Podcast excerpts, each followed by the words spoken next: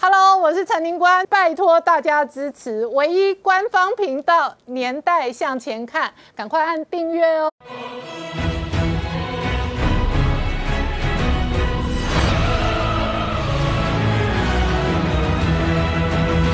年代向前看，向前看年代。大家好，我是林官，欢迎我们忠实观众跟粉丝朋友扫描 QR Code 订阅《年代向前看》YouTube 官方频道。我们看到今天五二零，今天本土确诊案例两百八十六例。那同一时间，今天也传出来，包含了安养中心、跟喜盛诊所、跟这一个特定的急诊室都有阳性确诊染疫的这个案例，这使得北台湾的医疗量能哦备受考验。但是同一时间，柯文哲要求台北市区医院每个人都要吐出一层的床位，同时召集退休的医护哦，很有可能呢增加医疗跟筛检的量能。而外界担心的是，陆续中南部有好几个案例来自于八大行业，八大行业会不会变成台湾的这一个超级群聚当中的超级隐形传播链？同时间哦，昨天到的这个 A 类疫苗，第一时间可能优先提供给医护，而外界关心的是，陈文五二零面对缺水、缺电跟疫情恶化，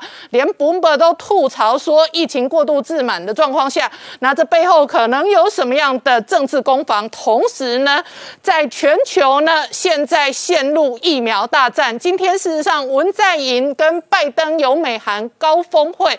文在寅说，他谈两个事，一个事情是北韩，一个事情是疫苗。那外界也关心，蔡英文面对疫苗的处理跟危机，如何化解疫情扩散的凶险？而同时呢，在北台湾双北的这个首长跟城池中呢，政治攻防跟选战，事实上也提早开打。而台湾事实上今天五二零行情落空哦，外界关心的是，在美国呢，联准会很有可能出手。提早缩表，那甚至可能升息，这里头面对的是通膨蠢蠢欲动。同时，昨天金融市场无疑有血洗比特币跟加密货币，带来新的一轮金融变数。而这背后会有多少的这个政治、军事、经济的影响？我们待会要好好聊聊。好，今天现场有请到六位特别来宾，第一个好朋友是黄世聪，大家好；再是陈新满医师，大家好；再是陈医专家朱月忠，大家好；再是袁明奇医师，来。再是基层诊所的耳鼻喉科专业医师李伟华李医师，大家好；再是李正浩，大家好。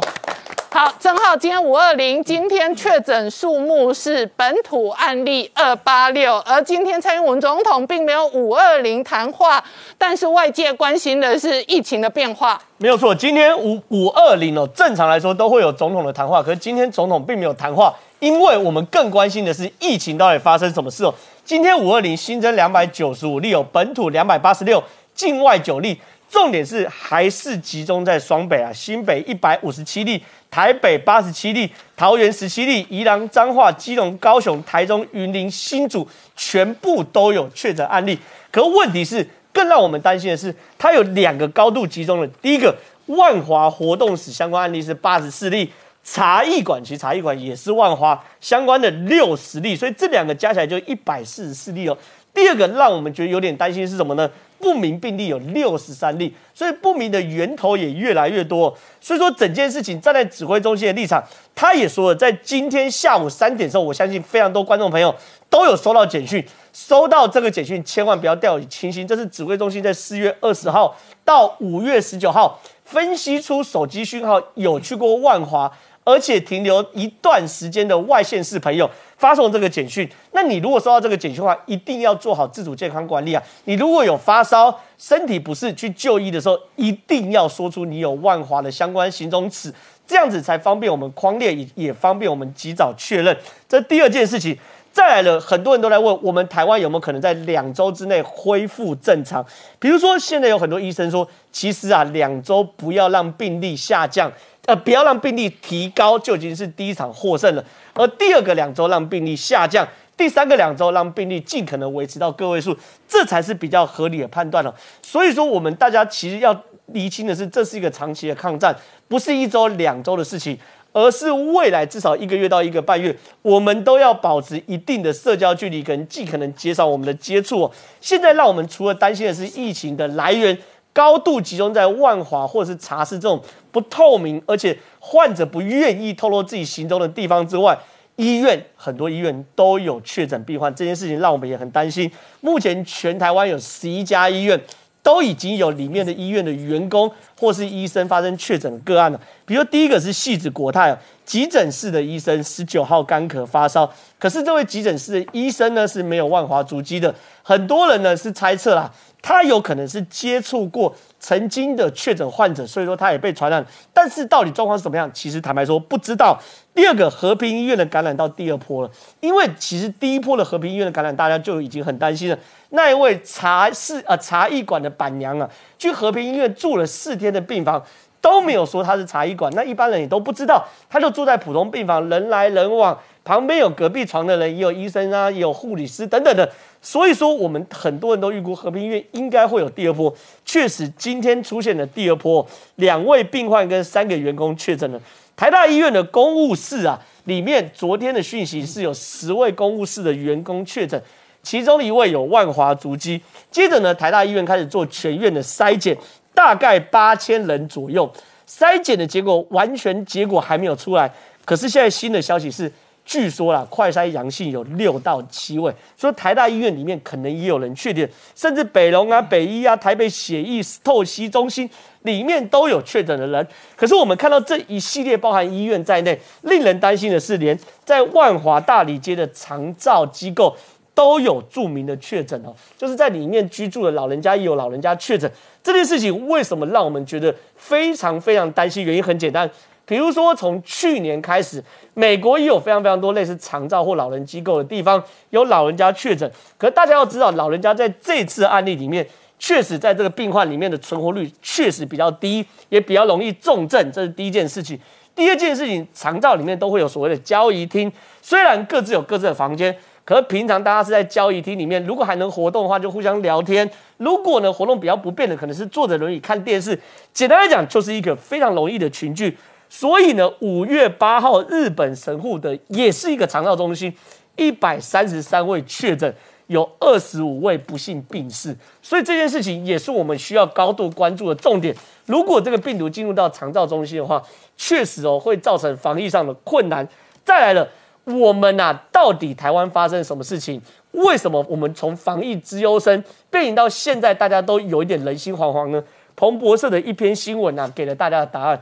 彭博社的分析新闻是说，自满让让 COVID-19 攻破台湾唯一的防线哦，什么意思呢？它的大标题其实谈的就是自满，自满是最上面的状况。他说，台湾呢，在社会以及政府都对于防疫结果都高度自满。那在高度自满的前提之下，会发生什么事情呢？第一件事情，没有疫苗；嗯，第二件事情，快筛能量不足；第三件事情，甚至自满到让机组人员，也就是说机师跟空服员呢。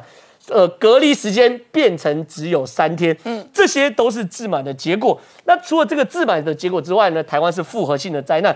他说，万华的 CCT 啊，就是他们所谓的摸摸茶，也是一个让我们非常非常担心的要点。所以它是综合这五个因素，包含自满呢，包含机组人员的隔离期啊，包含疫苗啊，包含筛检，甚至包含万华的茶室，都是造成台湾现在整个疫情的复合性的原因。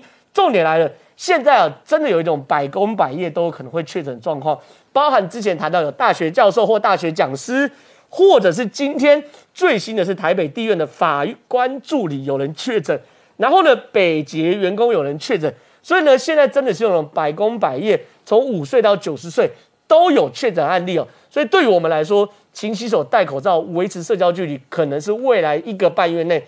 最好的自保方式。好，我请教新美医生，怎么观察现在疫情的发展？对我，我现在好先跟大家说一下，我们现在大家都在关注的是数字哦。可是其实我们在算是基层的医生，我们会面临到下一个问题，就是因为现在基本上我们已经有一些政策说，呃，非必要或者是紧急的这个医疗以下的，先暂时可能先休诊，或是你看到很多的大型院所因为担心院内感染，所以把很多的门诊关掉。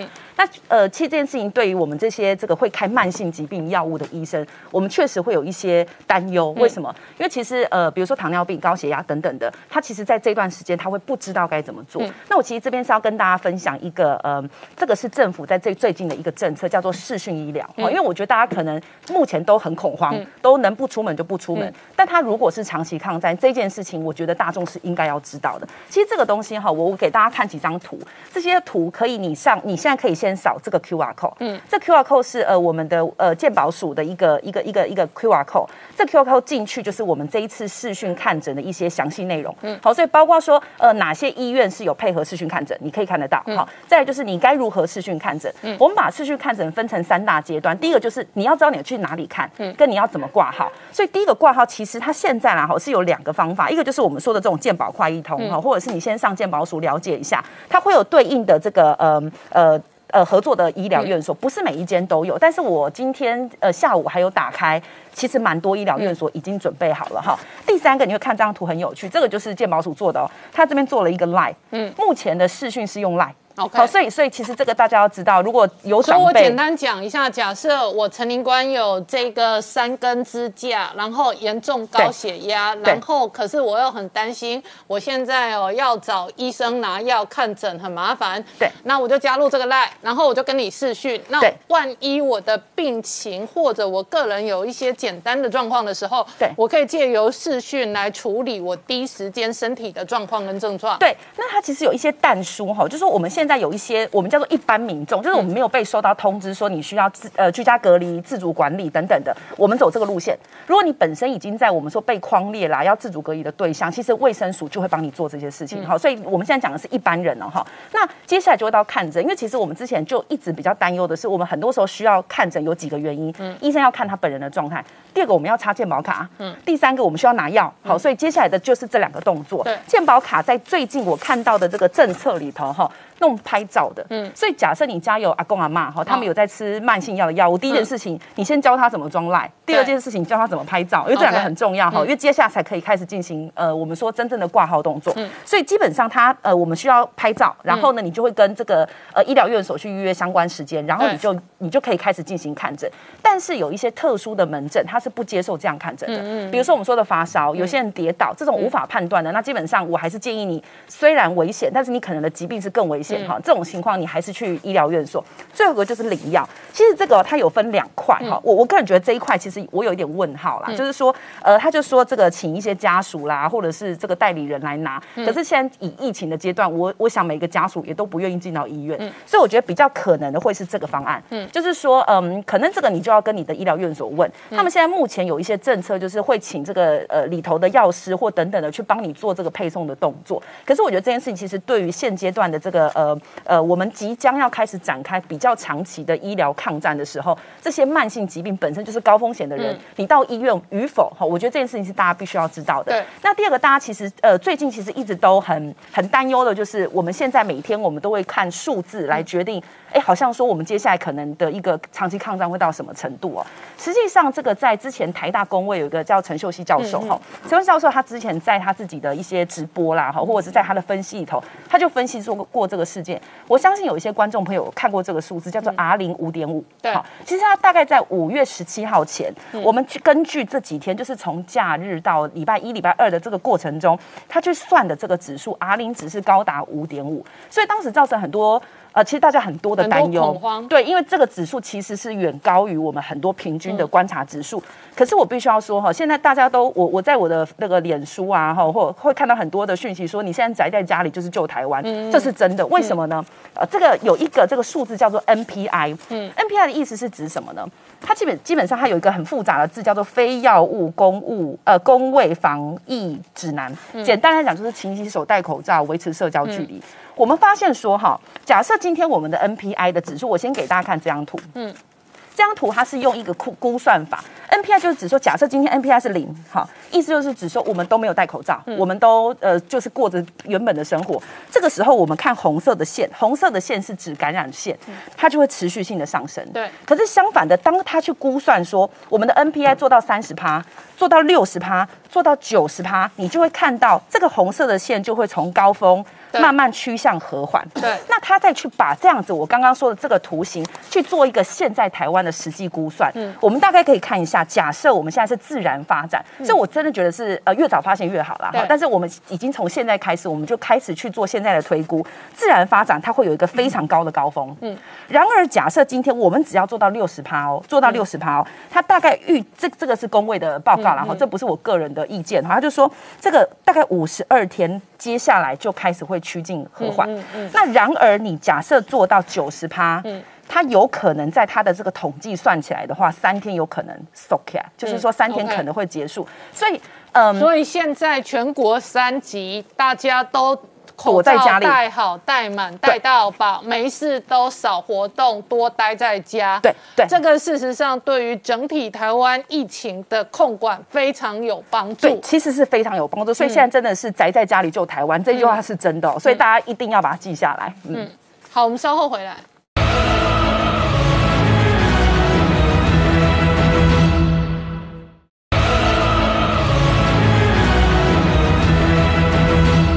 回到年代向前看的节目现场。今天五二零哦，那蔡英文的执政压力当中，缺水、缺电跟疫情的蔓延哦，都备受考验。同一时间，今天本土确诊的案例新增两百八十六例，其中高达一百五十七例在新北，所以这个是从现在哦这几天从周末到今天快速的发展哦，新北市的控管哦跟这一个发展非常的关键。对，没错。事实上，这个今天的这个确诊人数里面，最多是出现在这个新北市。新北市来说的话，一共有一百五十七个嘛。那里面来说的话，综合是越来越多。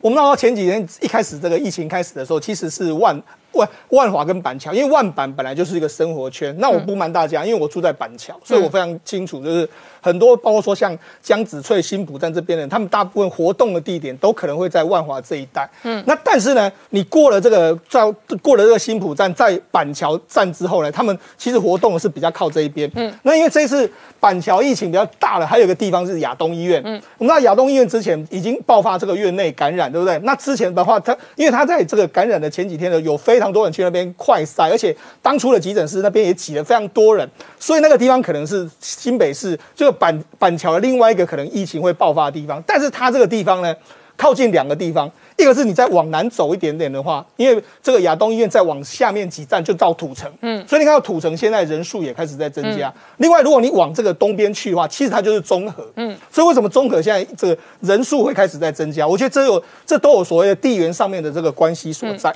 那那但是呢？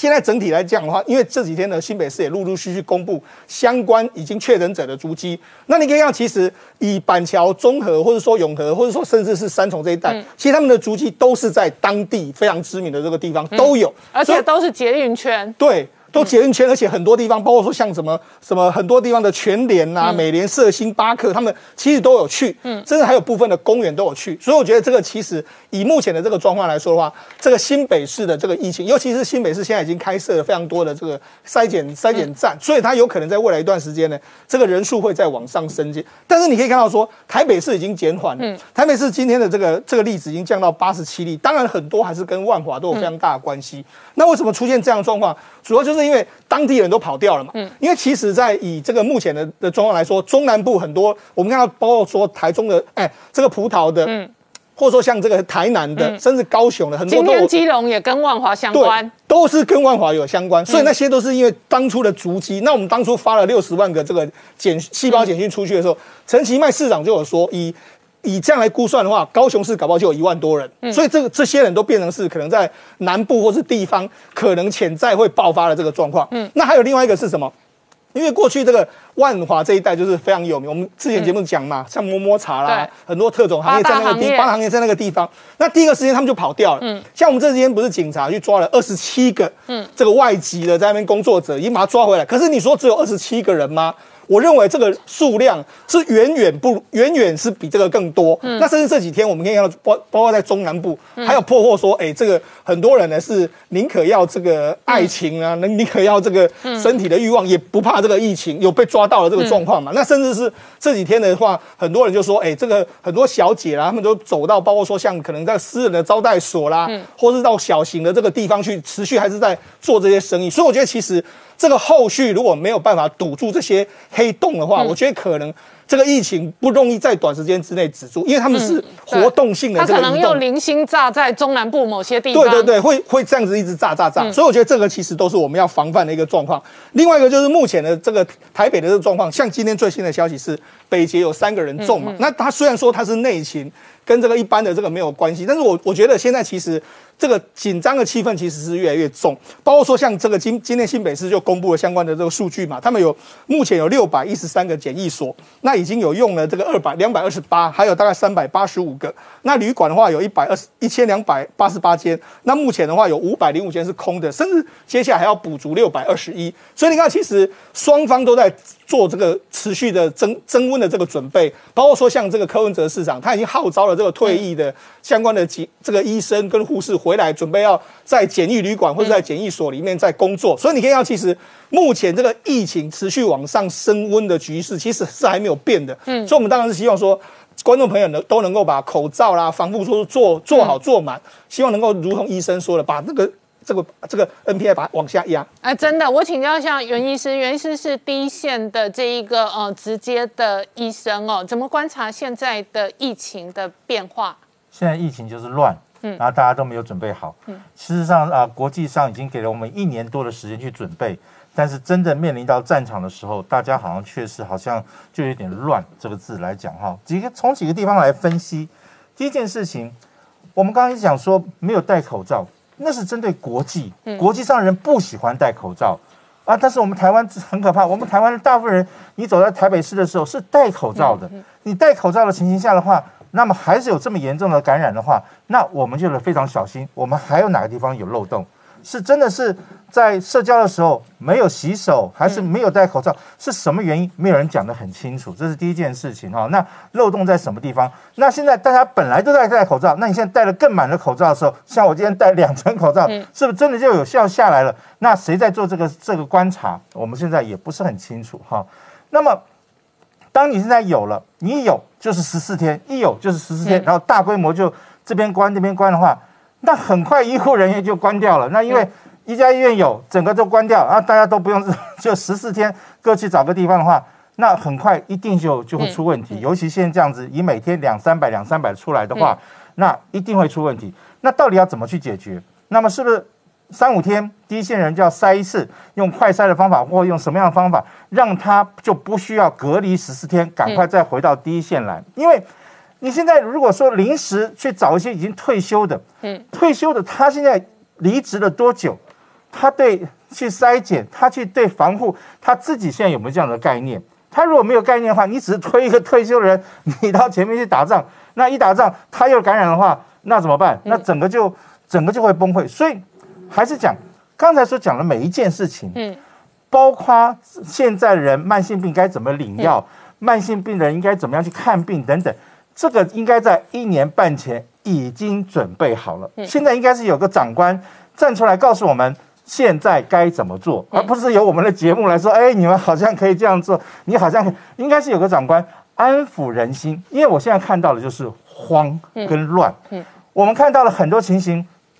在，尤其在我们医院的门口，一群人在那边等。我认为应该要分流，而且一定要有一个完善的社交距离。嗯，现在大家是挂号，一群人，对，挂好号后，大家在外面等等叫号。那叫号的过程中，好像有距离，但事实上没距离。那尤其下午一下雨的时候，大家要全部找到遮雨的地方，又是近距离。十个里面就有一个，他只要咳嗽什么，你旁边就很可能。所以你应该是以国外的经验来讲的话，我记得是在大停车场。好。大运动场，但很奇怪，我们现在所有的快筛站都设在医院里面。OK，所以没，所以我是觉得，到底我们当然我们批判是不对的，但是呢，当有事情出来的时候，我们看到这个问题的时候，可不可以赶快去改善？嗯嗯，这是我们一直希望这样的机会能够反映给大家知道。而且人会累，我们不是机器，所以你当我的急诊人力全部被排队说我来看，而且大部分人来现在来到急诊的大概一半是来。大概有点骗你，就是说啊，我去过万华，我这痛那痛，他真的有没有不知道，因为他也害怕，因为现在明星是慌是乱，所以他有时候真的没有症状，但他过来说我有症状，因为我希望被筛检一下子。OK，那我们有时候就会乱掉，所以这时候每一个人每一个第一线的全部投入进去的时候，他也会慌，他每天一整天就在做这些事情的时候，真正来急诊的时候，有时候反而被疏忽略掉了。所以这时候在这个阶段。当我们不看到没有在下降的时候，就要赶快想其他的方法，这是我们强烈的建议。好，那袁医师，你是心脏的专科医生哦，请教你，你们常规性的手术现在都叫停暂停吗？对，现在都是叫叫停。我们科里面也是想办法，就是想办法分几个批哦，有一群人，大家你你是这个小 group，嗯，OK，如果不幸你被框列掉的时候，我至少还有另外一个 group 在那个地方可以互相帮忙。但是如果在这种情形下，你还是采取十四天隔离，对，譬如说我一被框到了。马上把我送到一个什么防疫旅馆，什么去去观察十四天，那这样的话，很快台湾的医疗就会完蛋，因为就变成很快的医疗能力就会不够。对，我们以今天的国泰医院的急诊室为例。他要整个急诊室净空吗？对。他要整个急诊室的人力通通都十四天吗？对。那如果急诊室又串联到，比方说内科什么病床、什么护士，那你要内科也跟着净空，跟着整个框吗？所以以台大医院来讲，台大医院昨天说他们在台大普筛，我觉得大家要对筛有很多文字的定义认知清楚。台大普筛叫做台大，好像筛了六千多个所有相关的员工跟医护嘛。可是这并不等于两千四百万人普筛，这是台大在做它内部的风险管理。然后它第一阶段快筛之后，把它快筛的阳性的再送 PCR，再做最后的确认，一点都没有错。所以还是一个大的问题。现在普筛试剂到哪里？以前我们是听是没有普筛这个试剂，那这个普筛试剂现在到底从哪里来的？量够不够？那准确率多少？哪几家公司是可以被用的？我们目前没有这样的资讯。嗯，所以我们也是希望说，赶快普筛，然后赶快去调度人，否则的话十四天十四天，嗯，再全部一弄，这个马上就。出现问题。好，我觉得袁医师这个意见也是很宝贵。就是我们在模拟台大的状况，台大今天揭露出来的资讯说，他的快筛先全员普筛，说他普筛了六七千人，于是他已经确定有六七个是呃快筛后的阳性。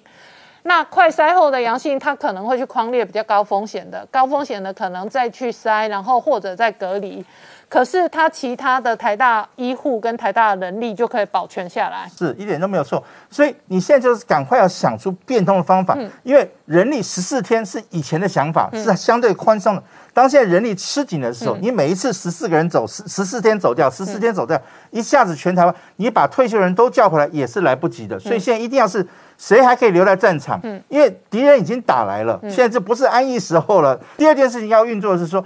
如果台大真的不行，戏子国泰真的不行，嗯，马上有个指挥官站出来说：“OK，如果你今天不舒服，请你不要到戏子国泰，嗯，那么你要去哪里？嗯嗯，哪个地方？呃，基隆长庚，嗯，你要去台北哪个地方？谁是支援他的地方？那么这时候赶快告诉大家，那民众也就心安了，因为现在我都怀疑有一些人是被吓死的，因为。我就很恐慌啊，因为我觉得我一直在喘，然后打电话没人接，我也不知道去哪里，到底给谁看？只叫我说留在家头，公共卫生人会告诉你说留在家里头不要动。没错，照课本上讲，你现在没有什么重症，在家里头是 OK 的。但是我喘不上气了，我稍微有点或哦，我我想想，搞不好心律不整就恶就发生了，心肌梗塞就发生了，那 很冤枉。所以。安抚人心，所以我们的几个指挥官其实也带点笑容，给大家点信心，因为这个地方就是来了，来了后我们怎么样去面对它，然后一起来迎战挑战。好，我们稍后回来。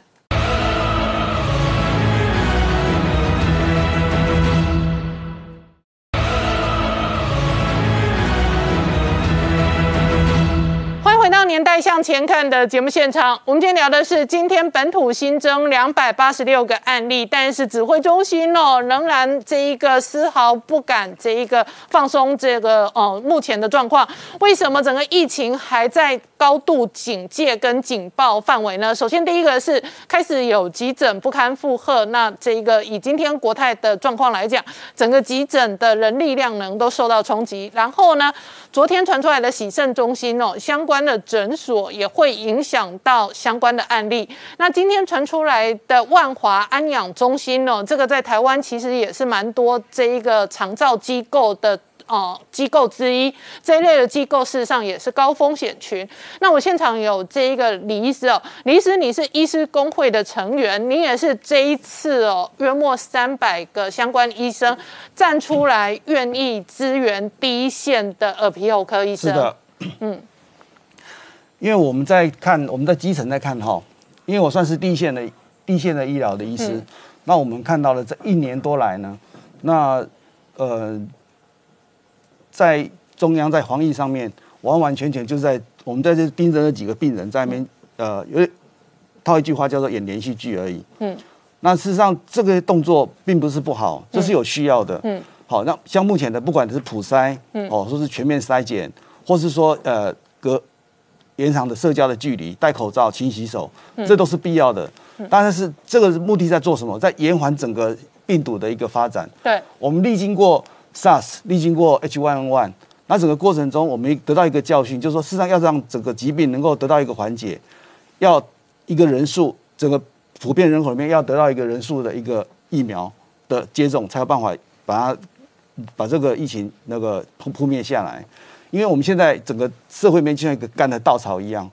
这个稻草呢，随时一个点一个火苗到那边去，就是就是一个一个起火点，嗯，永远都扑灭不了，嗯。那我们现在做的快筛是有有必要的，我们是把火苗这个地方找出来，对。那不是，但不是一个根本的地方，嗯，是扑灭扑灭扑灭。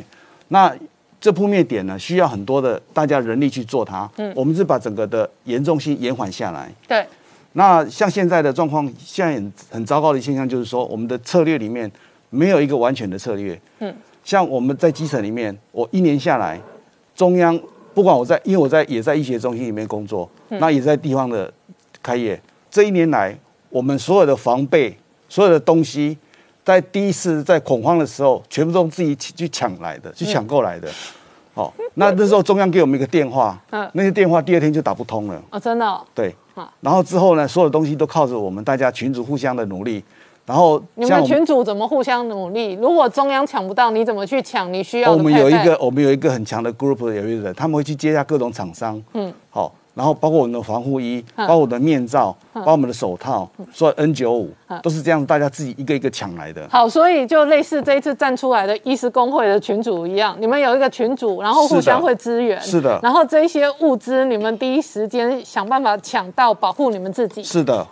哦然后我们这些医生这样看，就是说像现在的策略里面，就是说我一个一个一个一个重症一个 COVID-19 的病人到了一家诊所去，那家诊所就关了。对。那我们有多少的诊所可以承受这样子的那个？对。平均一个病人会去看两到三家的诊所。嗯。那你现在现在已经几百个病人了。嗯。那多少多少多少的诊所会关？嗯。今天就是三家诊基隆的三家诊所就中中枪了。对。那我不晓得说这样子在。这个病人走一走，走一走，几乎全台湾的诊所都关掉了。嗯，哦，那所以说我们与其坐在那边坐以待毙，我们就认为说我们站起来，站出来，对，我们把它筛检出来。嗯，好，愿意投入，所以所以医生就说我们不要坐以待毙。嗯，那也希望给中央一个启示，就是说我们医生是用到我们医生的力量出来。嗯，不要把医生都丢在那边。嗯。好，完完全全都不会去动员这些人。所以昨天的指挥中心的记者会，你们等于主动三百个呃相关的医生站出来。对的。你们愿意支援总指挥？是的。那让指挥中心假设他，我是我现在随便举例，假设他大巨蛋那里设快车站好了，啊，大巨蛋有点人口密度太高，去那个中山足球场之类的好了。然后假设是这样，你们三百个愿意支援，然后也许轮班，然后也许分组，然后也许分流，然后来协助第一线降低他所有人力的 loading 嘛。其实不止我们而已哦，现在包括医疗群，嗯，也好几百个医生出来，真的。对，而且小儿科的林然医师也号召了，也号召了好几百个医生出来。其实我们基层的医生都非常非常的愿意帮助这一件事情的，一能够一起完成达成，嗯。那你们号召出来之后，就统一归指挥中心管理吗？还是谁管理你们？目前没有做总指挥？目前我们只是我们只是用用那个 Google 表单表达我们的意见。嗯，那这些人都有留下自己的自己的联络方式。嗯，然后供中央来来使用，来调度这样。对，来调度。如果这件事情是发生在一年半前，哦，疫情刚出来的时候这样做，我非常感谢大家的全部全部医师的投入是对的。好。一年半了，我们准备这一天来临了。好这天来临的时候，还要大家自愿、自告奋勇的去聚集，自告奋勇，没有个统领中心的话，这是完全错误的一件事。OK，现在应该是哪个疫情指挥中心的某一个人说，我来调度哪个学会的哪些医师来做什么样的事情，对谁来做什么样的事情，我们都已经准备好、备战好了。对不是现在 谁愿意自己来，谁谁 那就。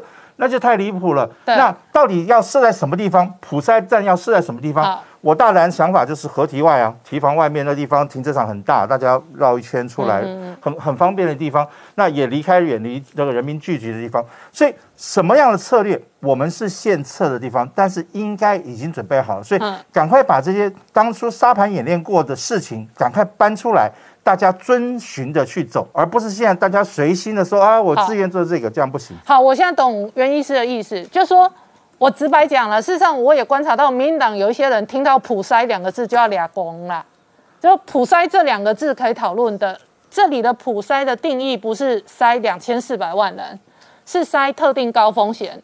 那刚刚袁医师的意思是说，找一个空旷的停车场之类的，那那个可能作为地点，再来假设那个是你可以扩筛的场地的话，刚刚提及的李医师这一类的医师人力，早就应该盘点出来的，就跟盘点口罩、盘点呼吸器一样，也应该盘点有多少人力可以做调度，然后真正必须的时候，这些人力可能就有适度的分配、分流跟调度嘛。袁医师的意思是说，事实上这个早就应该有类似的沙盘模拟推演计划嘛。一点都没有错。所以我们现在最不喜欢听到的就是说，这个诊所说，医师说很冤枉，他才来挂号，我连看都没看到他，不好意思，关门十四天。哦，这个真的这样子就是损失太大的人力了，因为现在是需要战将的时候，战将的时候，你不能是因为这样子而给他说对不起，关门十四天，这样子不真的会出大事情。好，李医师再让你补充。真的，正如如如同袁医师讲的这样子哈，那我们的策略里面为什么会这次耳鼻喉科会站出来的原因，就是说看到中央完完全全没有在做做任何的动作，把这些医生，我们就是这样变成在坐以待毙这样子。像袁医师讲的，你这诊所点到了，就就关门。我们有多少的诊所可以，多少人力可以这样子消耗掉？嗯，哦，就是这样子。那我一直在强调一点的，而且耳鼻喉科医生最会塞，因为耳鼻喉科一辈子都在塞，都在塞大家的鼻子跟喉咙因。为拿 H1N1 来讲的话，我那天刚好那时候我那边是要变成一个筛检站，而且是一个通报站。哦我筛过三百多个 H1N1 H1N1 的病人。嗯哦，所以说在当时就知道说怎么样子，怎么样子做一些怎么样子的防护会比较妥善。李医师，我请教你啊，当年的 H1N1，你也是第一线的耳鼻喉科医生，你刚刚讲说你一筛就筛到筛到确诊三百多个嘛，好。然后当时 H1N1 你你们有快筛剂嘛，对不对？对所以你刚刚说就给客流感 H1N1 那一波，光是你手上就确诊了，确认了300 H1N1 三百多个对。好，那你觉得以这一次来讲，也应该类似当年的危机处理跟管理吗？类似这样子，但是我们的目前的一些防护都都还没有到那么的到位。第一个是疫苗还没有到那么到位，第二个是药物的治疗，嗯，都还不到像以前 H1N1 的客流感这么的到位，嗯嗯，所以本身来讲对医生的风险会大一点，对，会大一些。但是我们医生就说耳鼻喉科医生认为说责无旁贷，嗯，一定要先冲出来，嗯，好，那希望的要求就是说，至少我们打过疫苗之后得到的重症级呃这或者死亡率都都几乎是呃降到相当低的程度之下，嗯，在这种保护之下，耳鼻喉科愿意出来担任第一线的一些筛检的任务。好，所以你们尽管说这个号召了三百多个医生，然后主动告诉指挥中心说你们愿意配合指挥中心的各种政策，对但指挥中心事实上并没有拟定政策来指挥管理你们，还没有，还没有，到目前为止还没有。好，我觉得这件事情可以讨论。就台湾社会每个人都把陈时中当神，我事实上并不觉得陈时中是神，但是我也不觉得陈时中很恶劣，或者哦、呃他是个呃政客或者等等。但是我认为我们大家面对这么艰难的疫情，各种政策都是可以讨论的。为什么会把为什么耳鼻喉科会站站出来？原因就是说，嗯简单讲就是变成我们基层的力量去 push 它，去压迫它，嗯，做一些事情。嗯。因为我觉得说，在整个对于这一次的疫情来讲，基层，他对基层对医疗这一方面相当的轻忽。嗯。嗯，我只是这样说而已。怎么样相当的轻忽？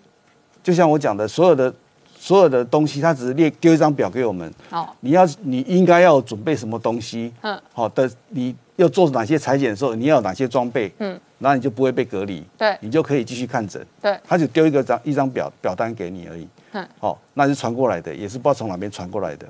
那之后呢，没有任何的那个，那中间只有发了一些医用口罩，嗯，这些都不是打仗的东西。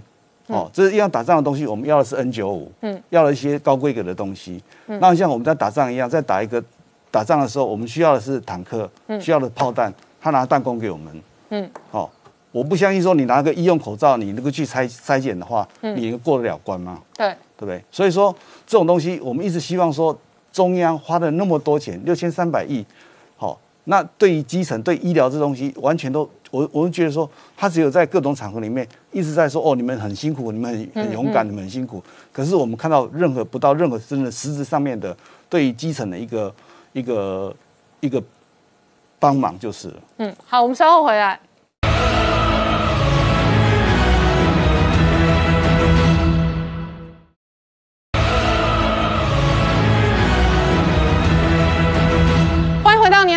前看》的节目现场。我们今天聊的是今天五二零哦，蔡英文的这一个执政核心面对缺水、缺电跟缺疫苗的压力，同一时间哦，今天五二零的股票市场哦，这一个小跌了九十点。那月中当然一方面哦，这个联总会到底会不会升息，通膨的压力有多大，是一个很大的变数。另外一个在台湾本地的变数就来自疫情。是，我想在原本大家对今天五二零的股市行情其实蛮有期待，因为在过去的经验当中，近几年五二零都是涨的哈，但是今天破功了。来，那今天最后跌九十点了哈，不过跌的原因除了疫情之外，其实还有一个蛮重大的，就是大摩 Morgan Stanley 呢，它下调了台湾十六家最主要的半导体公司的股价，好，其中台积电一口气从六百八调到六百五十五。联发科目标价从一三八零调到一二八零，联电从九十、呃不，抱歉，从七十调到五十八。最惨的是联咏，从七百七十七一口气降到剩四百一十四。哦哇，一口气接近腰斩。哦砍了这么多目标价下来，那当然对今天的半导体股当然有很大的影响啊。嗯，好，所以今天大盘跌了九十点，可是呢。哎，很神奇的，在今天收盘的最后一笔，台积电涌进五千三百零九张的大单，嗯，一口气把收盘价台积电的收盘价拉了五块钱上来。我大概算了一下，因为这拉这五块钱呢，大概可以让台积电涨多涨，呃，让大盘多涨四十四点左右。嗯嗯。所以如果把这个补回去的话，今天台股应该有跌一百三十几点，不过也还可以接受的数字啊。因为今天大盘最多的时候是跌幅，其实也是将近两百点之多。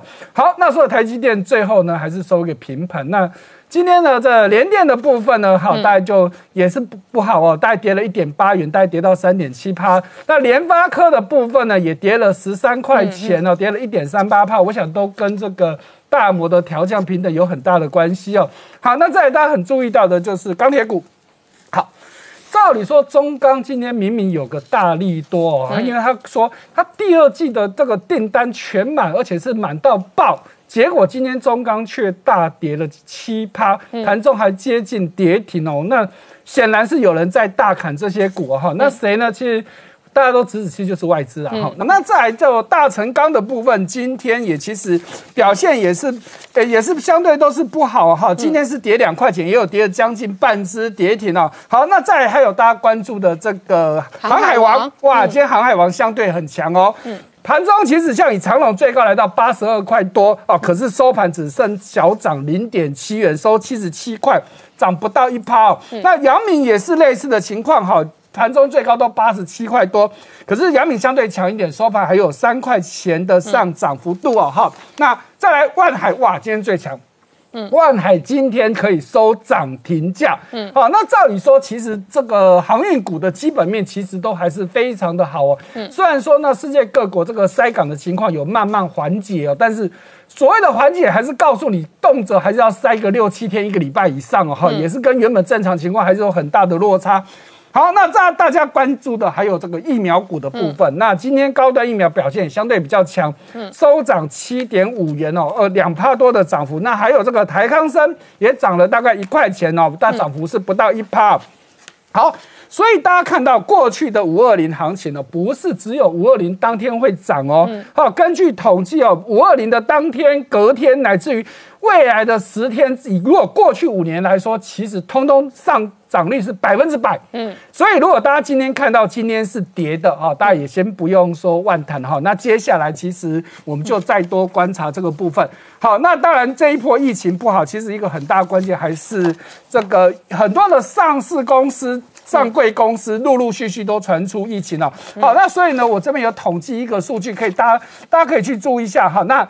我是按照时时间来排的，就是以上市贵公司最早发现有有这个确诊的呢，是从这个 PCB 的晋鹏开始。对，从晋鹏、富邦、大力光、和硕、信实、东阳、和库、国泰金、台宏、正威，是好，这个都已经有确诊。然后今天早盘事实上也传出好几家这个相关的公司也可能有确诊案例。是，那因为我这是只统计到昨天了哈，所以你看到这里面基本上。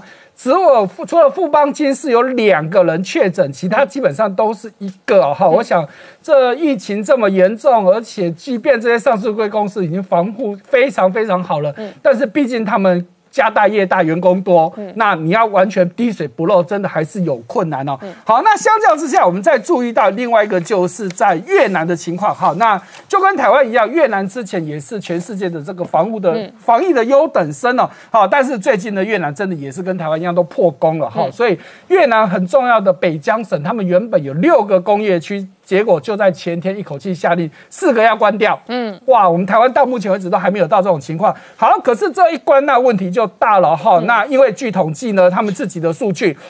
在这六六个工业区当中，一共有一百七十八家的外资，嗯，那其中台商有十五家，OK，那大家最关注的就是红海，嗯，红海在这受关掉的四个工业区当中呢，有就有三个厂，哦，那这是影响比较大的，好，这可能就影响红海的产能跟营收，对对对，不过红海是自己有出来说，哦，关掉的这三家厂基本上都不是苹果供应链，是做其他家的啦，哈，那可能相对影响会少一点哦，好，那再来呢，中信金。呢，这两天开法说会呢，算是开第一枪了。什么枪呢？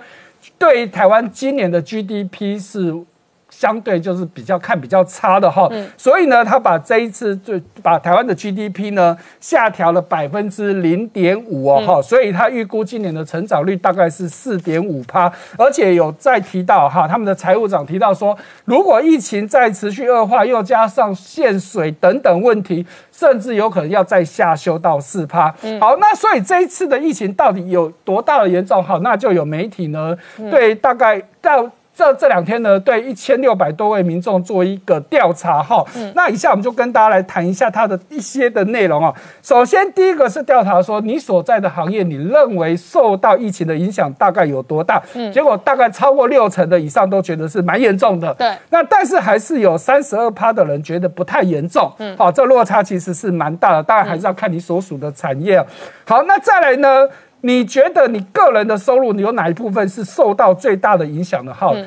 比较出意外的，我本来以为会是投资，结果不是哦，反而是正职薪水。好，一半以上的人都觉得他的本薪会受到影响。哎，这个我觉得很多服务业都看得到啊。对，那这服务业当然是没有问题。可是你说科技业或其他产业，因为毕竟服务业、餐饮业对对，在整个台湾来说，其实占比是低的。嗯。可是你这个统计里面，居然有一半以上的人认为会影响到正职薪水，我想这是主这个政府要去注意到的问题啊。好，那第三个对于经济的影响，哇，甚至。超过七成的人都认为会有受到影响，认为不太会影响的大概只有二十五趴左右。好，这是我们看到就整体经济的问题。好，那再来，那如果经济发生的问题呢？那你最想个就个人来说，你最想接受哪些方面的补助哦？那其中排名第一的是希望能够降息，哦，不管是房贷啊、消费性贷款等等，这个部分有三十六趴多。那然后纾困水电减免之类的，或者减税之类的，是是。好，那所以说这是个人的部分了。好，那如果再看到就产业的影响，那不用说，一定就是跟服务业最直接的。其中当然观光业就是首当其冲真的是海啸第一排啊。好，我们稍后回来。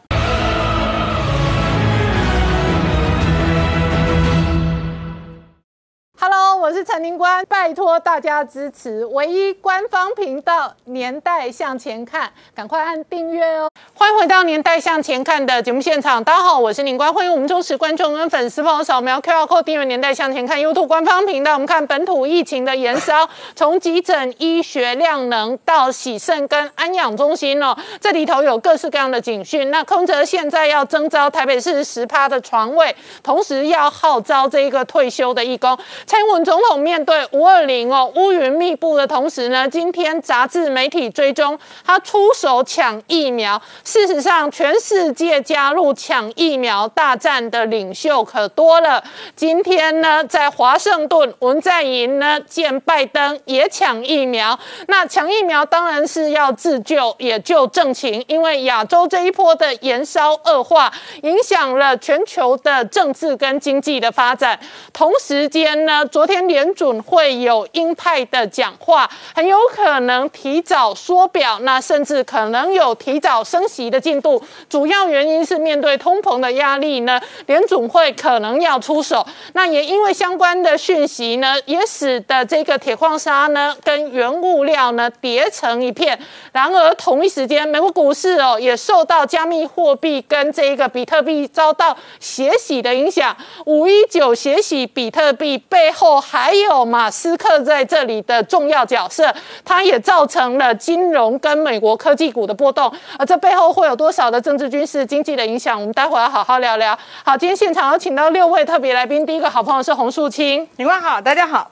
再一次陈新美医师，大家好。再一次财经专家朱月忠，大家好。再一次财经专家王宇龙，大家好。再一次吴杰，大家好。再一次黄创夏，大家好。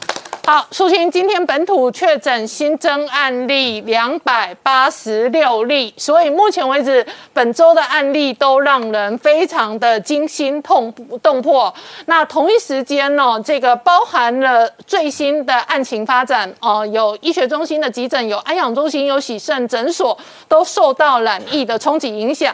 另外呢，指挥中心今天也有回应我们昨天整理追踪的所谓检验送。送验的未完成判读的数目。是，呃，今天呢看起来新增两百八十六例，好像没有比昨天多多少，所以有些人的想法是，是不是代表台湾的这一波疫情已经稳住了呢？我必须说，其实呢，我们现在检验出来这个数量还是部分反映的是，第一个是我们的检验量能，嗯，大家可以看到，昨天真的排除率已经变得比较高了，显然检验量能有提升，但是它还是有它的天花板，所以检验量能会使我们的这个真正的确诊病例呢，会出现一个有一个大概差不多就是这个。数据。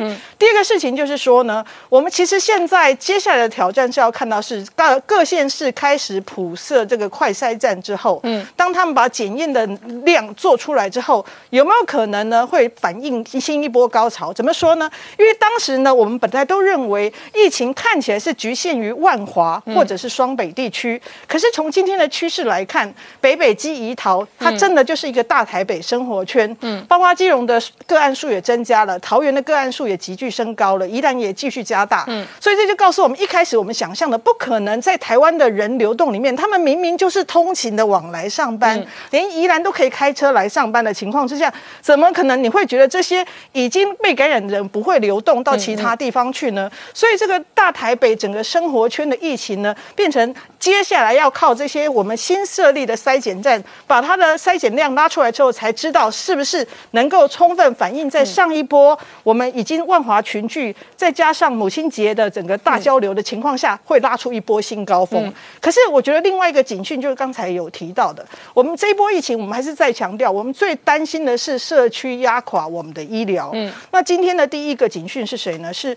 我们的有急诊医师，他确诊了。那我们现在就担心说，假设所有的量能都冲去急诊，嗯，那急诊现在其实已经负荷不来，对。那我们都知道，人哈就是越累越忙中才能没有，就会导致他很难做完整他的动作。对对。以前呢，每个人都喜欢说啊，你就照 SOP 就不会错。对。但是你要知道，SOP 在能量、能力还有注意力充足下才能充分完成，而且还有时间。还有时间来一两个病人，我照是 SOP 走。你突然给我急诊杀一百个病人，你是天下大乱，我每一个都照 SOP，另外九十八个也在作乱。是，所以就是现在等于说，所有的医护人员，因为他要把能量拉到最高，可是拉到最高，如果一天还好，如果我要持续紧绷这么久，老实说，我随时都很可能因为我的过度疲劳会造成一个小小的漏口，一个小小漏口就可能是一个医院的崩溃。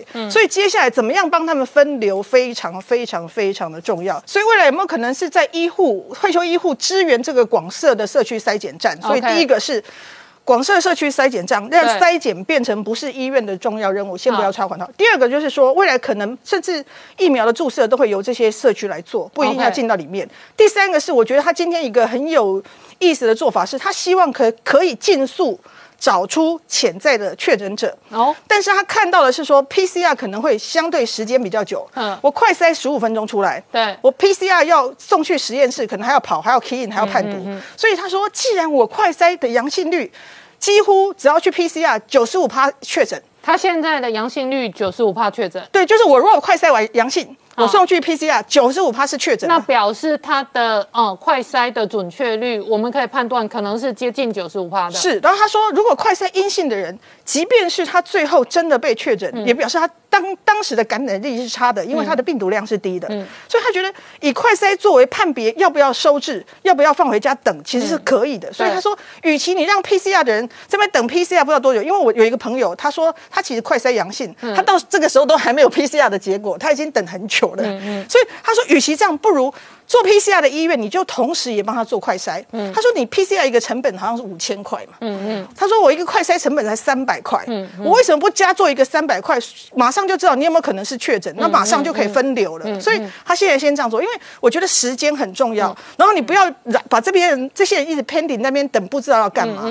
一旦知道确诊，去集中收治；一旦知道不是，回家慢慢等，自主健康管理，这个才能顺利快速的把人潮散开。我觉得这非常的重要，不然你看这些就是你所有的医疗机构要降载，要降载，然后降低做他负担们。只有他们能做的事才他们做。而且如果急诊被筛检排挤了，是。你真的中风，你没人救；是。你真的出车祸，你没人救。是。好，可是你要维持本来的急救跟本来医疗机构的医疗的正常运作，是。因为地球上还有其他病人。是。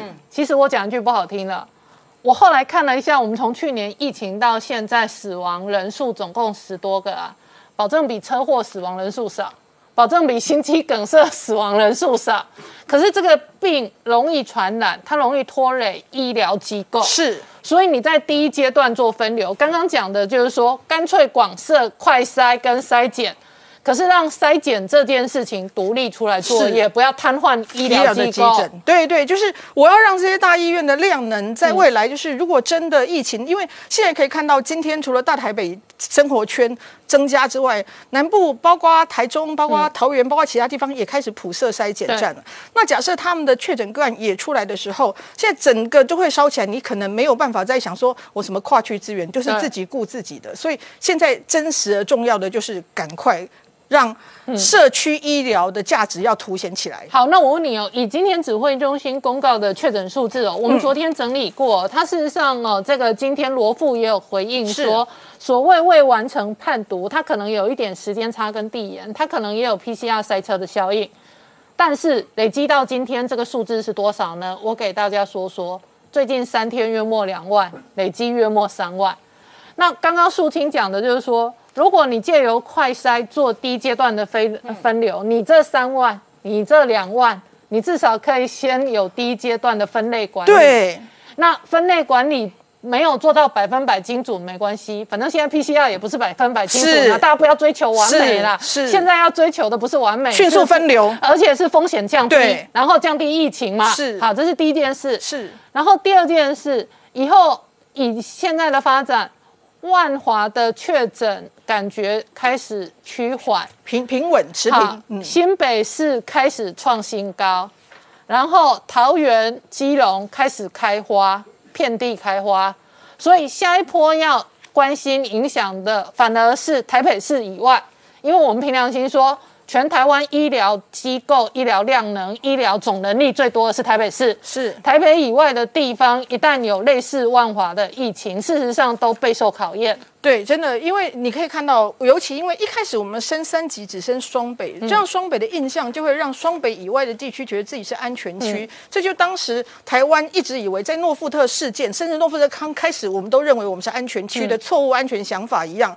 所以当他们有了错误安全想法，那段时间还在流动，所以我们接下来会有一批是因为那段时间没有做好行政干预，以至于跳出来的人。对所以接下来是要管这批，但这批现在我们紧急全国三级的，所以紧急用最严苛的措施停止流动的，但是可能还是有一些接触会冒出来，所以这段时间就是变成他们接下来要管控，嗯而且我觉得不只是全国三级之外，刚刚其实他们应该有做这些措施，就是高风险处所的这个时候，我真的他觉得他们也要快筛，哎，嗯，你不是只有因为现在谁是高风险处所？我们我们现在八大场所吗？哎不是我要说还八是医疗场所？医疗场所他们已经在做普筛了，就是所有入院的时候都要筛，然后嗯医院五到七天要定期筛一次。现在还有重要的就是安养中心的你筛不筛？洪淑清再跟民进党的支持者说明一下“普筛”两个字是什么定义？真的，我们现在不是因为民进党的支持者，有些人听到“普筛”两个字的俩公，然后就说你是中共同路人。你洪淑清可不可以说清楚这两个字的定义？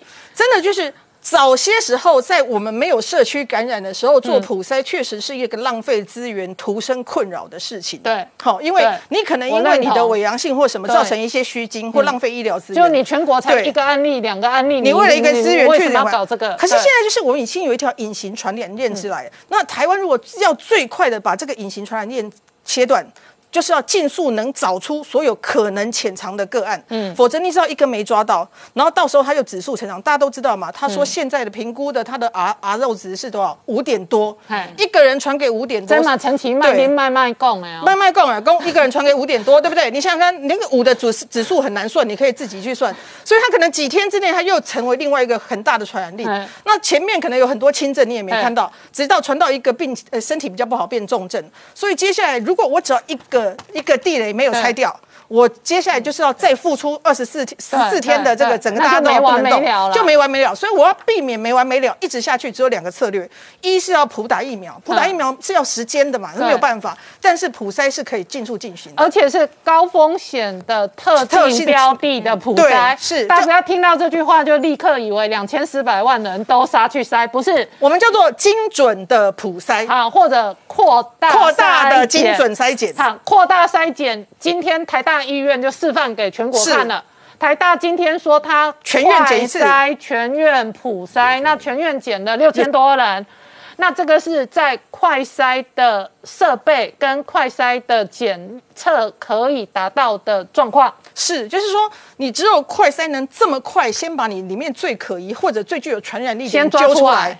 所以不论它有没有非常准，至少如果以科批他现在讲的，它相对有一定的九成五的准的话。抓到九成还是不错啊。对，因为就像我觉得大家有一些人都急于说快筛不准干嘛做？我请问你，现在我们每个进去我们办公处所都在量额温，都已经知道 COVID 19不一定会发烧的，那你要不要不量？还是要量啊？因为我只要抓到一个有发烧的，我至少用我最简单的工具，我能排除一个是一个嘛。对那一样的就是现在最简单而便利而便宜的工具就是这个筛检嘛。那我如果能做到一个就一个啊。对所以我我是想说，在这种已经我们必须尽速把这些地雷拆掉的时候，当然能用上的工具都要用啊。好那是我们再回到精准的、精准的、好，精准的扩大筛检。那我们再回到台大医院，台大医院现在的政策就是，因为他昨天公务室有员工哦，这个呈现十个阳性嘛，所以他相关的员工。他扩大了他的筛检，他六千多个人快筛，这是第一件事。第二件事是，假设我陈林官突然心肌梗塞，我要杀去台大急诊，我要住院，他也要筛我。是然后他筛我也要先快筛阴性，他才放我进去住院，不然我就先在外面等。他们有他现在的收病人的规矩，他在第一道防线上，他也做了快筛阴性的管控。呃，就是他们现在有一个新措施啊，为了避免说大家都哈啊，我赶快细去啊，啊，我等你阴性啊，我阳性我会死不了啊所以有一个。有一个做法是，就是说，如果你没有办法马上快筛，嗯还有一种叫做缓冲区，嗯。就是等于说我们有清洁区嘛，哦我们还有一个缓冲区，做好完整的防备，就当你是先帮你处理或什么之类，还是为缓冲区，但是原则上还是要先帮你筛 OK，筛了阴性才好。才进去，收去收进去干净区。好哦，就是说我塞了之后，我是干净区，我可能可以住干净区的病床，但是我突然中风了，嗯，然后也来等他筛完检测完，我就可能死掉了。我要装这一个支架，然后他就先筛我，筛完我还还不确定的缓冲区，他可能第一时间也帮我处理，但是他就要用非常高规格。而且它可能就让它呃缩小它的风险，是。那它集中在它的缓冲区，是。这样它不会造成整个大医院的大规模的万一感染扩大而失控。是是是，所以其实就是分仓分流的概念到现在嘛，只是现在我们分仓分流有一个更棒的工具，就是人的分流嘛。对。人的分流就是我可以用一个十五分钟的分流方法，嗯，让你待一下，就像以前流感快筛一样嘛。对。我只要确定你是，就是还是教育的重要性。阳性现在说你几乎被确诊，但不一定确诊，我们还是会帮你验 PCR。阴性你虽然几乎不是，但现在还可能是，所以你还是好好的自主管理，就这样子。嗯，所以现在各个社区、各个地方政府都要扩大快筛了。是，所以民进党的支持者不要听到普筛就俩公，我们稍后回来。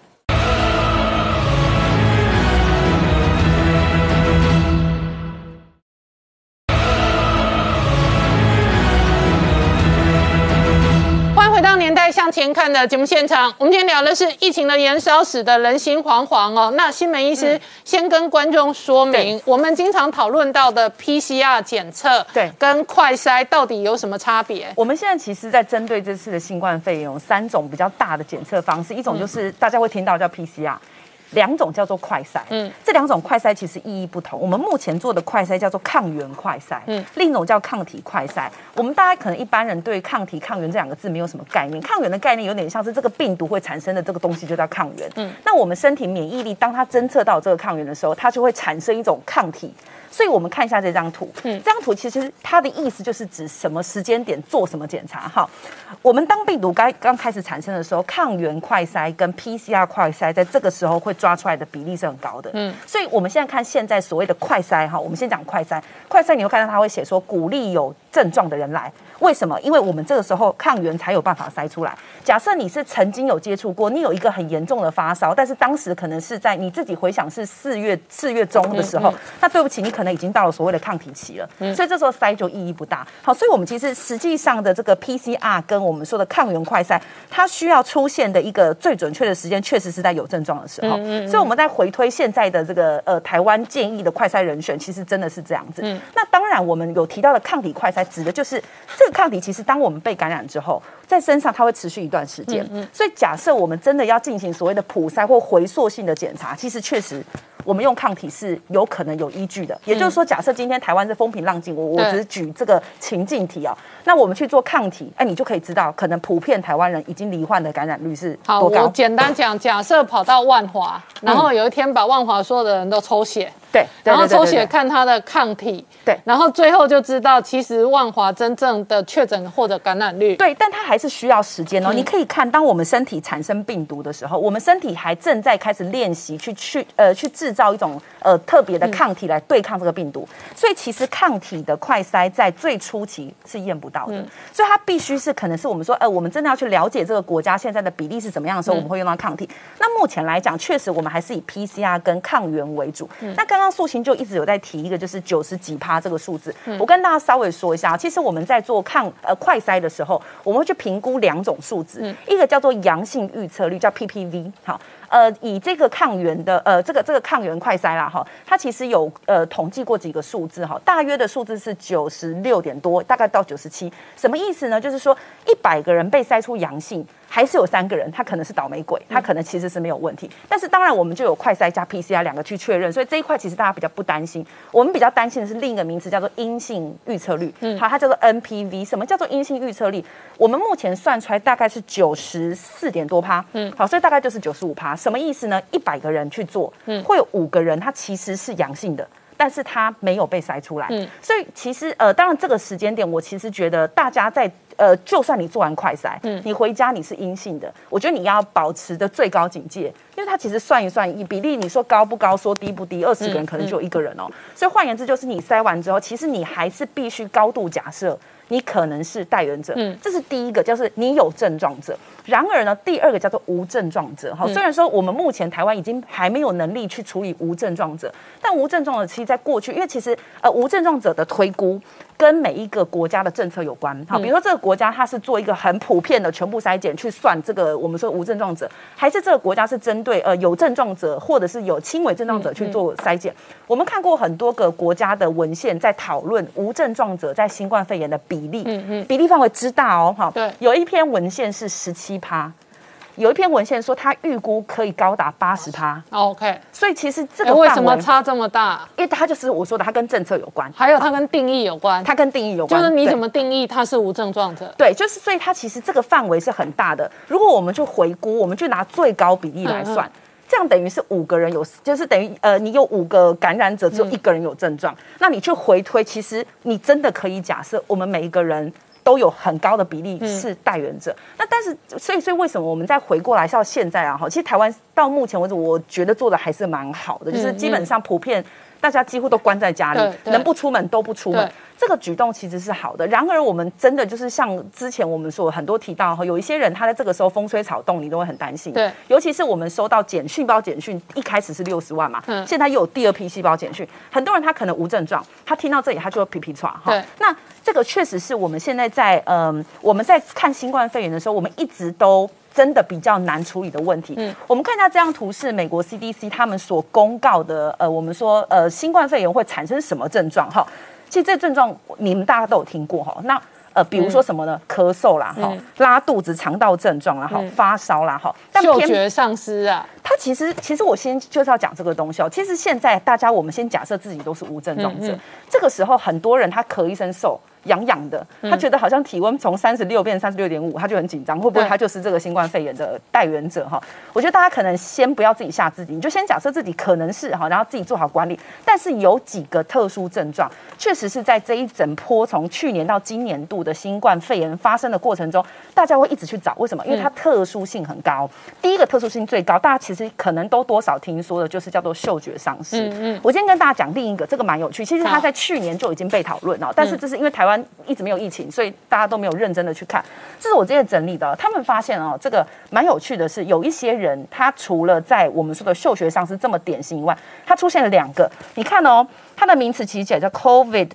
手指跟 COVID 脚趾，它真的就叫 COVID 呃 toe toes 跟 finger，它变成是皮肤跟脚趾有一些症状哦。对，这个就很很特别，就是一般人不太会发生。我给你看，大家说呃，因为其实这个病毒性的感染，有一些人都会出现皮肤症状。它最常见的叫做红疹啦、荨麻疹，这两个其实太没有鉴别度，就跟感冒咳嗽有一点像。所以我们通常会建议，除了我刚刚说的嗅觉丧失，它是最最被讨论的。另外有一些在皮肤科的学会，他们有真的有发布说，哎，你如果有类似症状要。要注意的有两个很显著的，第一个就是这个，这什么意思？在手指、脚趾长得很像冻疮的东西，对，它看起来紫色的，它看起来红红肿肿发炎，对，看起来很奇怪的发炎。嗯，那这种发炎有些人会痛，有些人会痒。那这种其实比在我们临床上比例很低啦，就是说这种出现的这种皮肤症不是很高。所以如果你有类似这种，哎，你其实不能解释的皮肤疹，我我我觉得你可以把它视为一个小警讯哈。第二个这个叫做呃 COVID。呃，tongue 就是 COVID 的舌头，它大概是两种表现，一种就是舌头会肿大。哦，好。第二种是它很像出现地图舌，就是你的舌头有一块一块的，很像地图舌的形状，就像是这两张图，这个就是舌头肿大哈，它可能没有排除前后，这样就是指地图舌，好像缺了一块，缺了一块。嗯，这两个发现在这 COVID 的这个感染的时候，会出现这种比较特别的症状。嗯，我觉得除了我们说嗅觉丧失它真的很明显以外，我我不妨建议大家可以注意这两个哈，因为这两个很典型，会跟很特别，所以当你有这些症状的时候，你你真的就可以需要提高警觉，或者等到医疗量能比较。稳定的时候，你自己要去安排检查。好，那同一时间呢，另外一个解方就是疫苗哦。今天呢，这个蔡英文五二零呢，这个媒体新新闻追踪说他自己出手抢疫苗，所以我们有了 A D 四十万支疫苗。今天事实上，文在寅也跑去华盛顿找拜登要疫苗。媒体是说这两天因为这疫苗状况，所以蔡英文深夜。在调度，要求那些外交官赶快的去处理、去调度，所以现在呢也赶快放出消息说，哎，我们现在 Moderna 的测试疫苗，哎，已经要来了，然后看起来这个好像疫苗真的开始在动了。可是呢，真正抢疫苗呢是文在寅，文在寅他现在十九号出发。二十二号会跟拜登见面。可他这次去的时候，任务就是疫苗五公约。嗯，他要去美国那边专门跟美国谈疫苗的状况。他要跟美国谈说，以韩国的能量，他已经整理好了带过去，要跟美国的 Moderna 还有诺瓦瓦克斯跟他们谈好说，要么我帮你代工生产，嗯，要么我呢跟你们来做技术合作，甚至于他把国家研究院的资源都统整了，跟 Moderna 那边商量说，我们还要继续的继续技术研发，我们来抢这个疫苗。那现在这个疫苗在台湾来讲紧张到什么？因为台湾的一个情况呢，还有暗潮，我们现在看起来比较平稳嘛，可是暗潮呢开始流动。一个暗潮是什么呢？柯文哲今天也出来证实了，北捷嗯中了三个嗯，而这三个虽然庄人想讲说是内勤，然后他在同办公室里面的十个人、十三个人都开始居家检疫隔离了，可是有媒体报道说，虽然他是内勤，可是他是在北捷的那栋办公大楼工作，而那个办公大楼呢里面的电梯一天。有五百个人用共同一个电梯啊啊！所以这个时候，虽然这几个隔离，可是中间会不会产生另外一个新的暗潮、新的压力？然后另外一个在台北这边呢，蛋黄区开始有压力了。台大社科院一个学生也确诊了哦，然后这个确诊现在还在查说到底怎么样。但是台大是讲说五月十三号他就没有进到台大了，因为台大很早就启动了线上教学。嗯，可是这样子又变成是台湾的蛋黄区，可是真正的压力是。我们讲的这一次里面，你看每天公布就有万华相关、茶室相关、阿公店相关，而这个一个状况呢，开始往哪边去？基隆、板桥，嗯，甚至中立，嗯，甚至高雄都有威胁了。在很多人开始去发现说，这几天呢，因为这个万华这边八大行业有什么都已经不能动了嘛，但是不能动了以后，发现网络上呢就有一些私币。私下的招募从十九号开始，一从十二号一直到十七号、十九号都特别多。去哪个地方就刚集中的这些刚讲的基隆、板桥，嗯，甚至中立，甚至高雄，很多人就说我需要小姐，他们开始转进了汽车旅馆，嗯，转进了招待所，然后甚至连基隆，基隆今天李用超车出来讲，基隆现在有二十二个确诊，二十二个确诊，除了异瑞以外，其他二十一个李用超讲。都跟万华有关，嗯，那万华有关，他们都是大家喜欢去万华，然后呢，交通工具又是一个状况。今天有一个呢是二五四六六四六十多岁男性，是在菜市场里面一个摊商，嗯，那坐一坐呢，他就直接坐火车，嗯，到他台北火车站，然后在火车站之后还沿路走走走，走到西门町。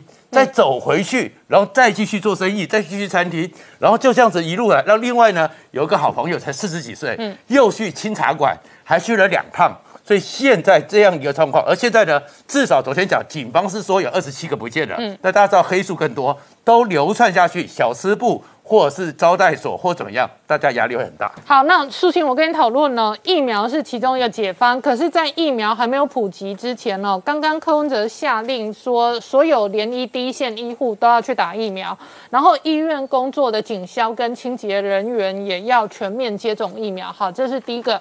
那第二个，他昨天号召的退休的医护，据说第一天就报名额满。好，那这两个是好消息。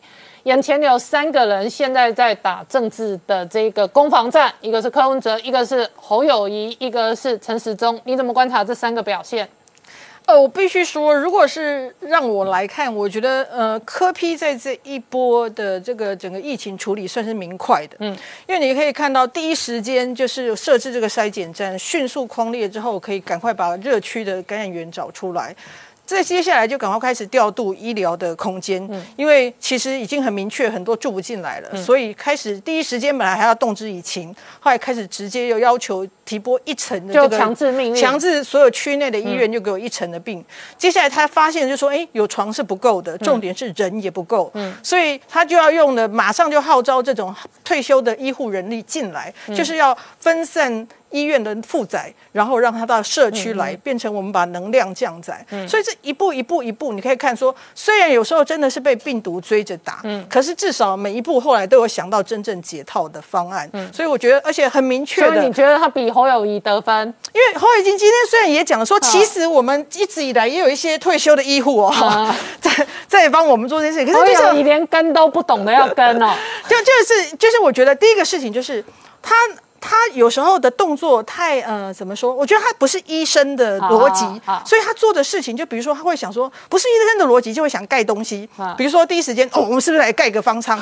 好，但是殊不知方舱这两个字在台台湾湾盖好方舱，新北市不知道烧到什对么程度了。我，我那时候就会想说你，你新北啊，光是不要说防疫旅馆够不够多，这是另外一个问题。你光是空屋都很多，嗯为什么要去盖方舱？因为你希望的需要的是一个可以收治这些病患的人。好、所以第一个时间可能我觉得。传统的政治人物想到就是盖东西，我可能建设，嗯所以他第一时间往这方向去想。那可是你可以看哦，他也开始想到这些，所以本来只设了板桥的快筛站，后来逐渐的往金新呃后来的像永和、综合什么陆续都要设的，而设了之后也发现真的。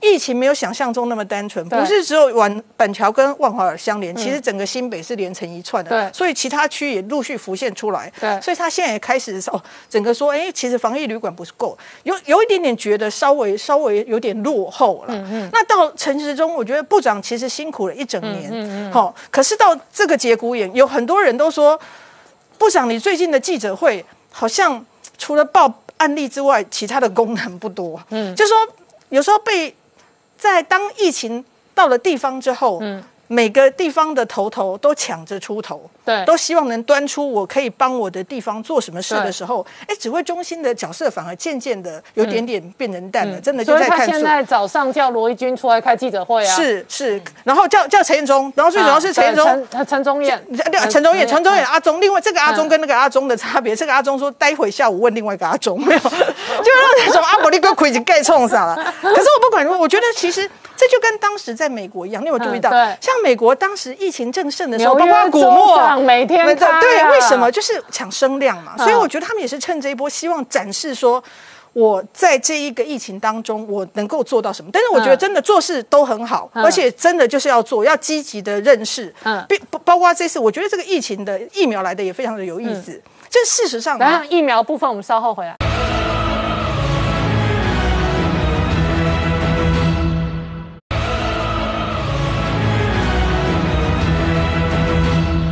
《年代向前看》的节目现场，我们今天聊的是亚洲疫情全面恶化，这事实上会冲击这一个政治的情势哦。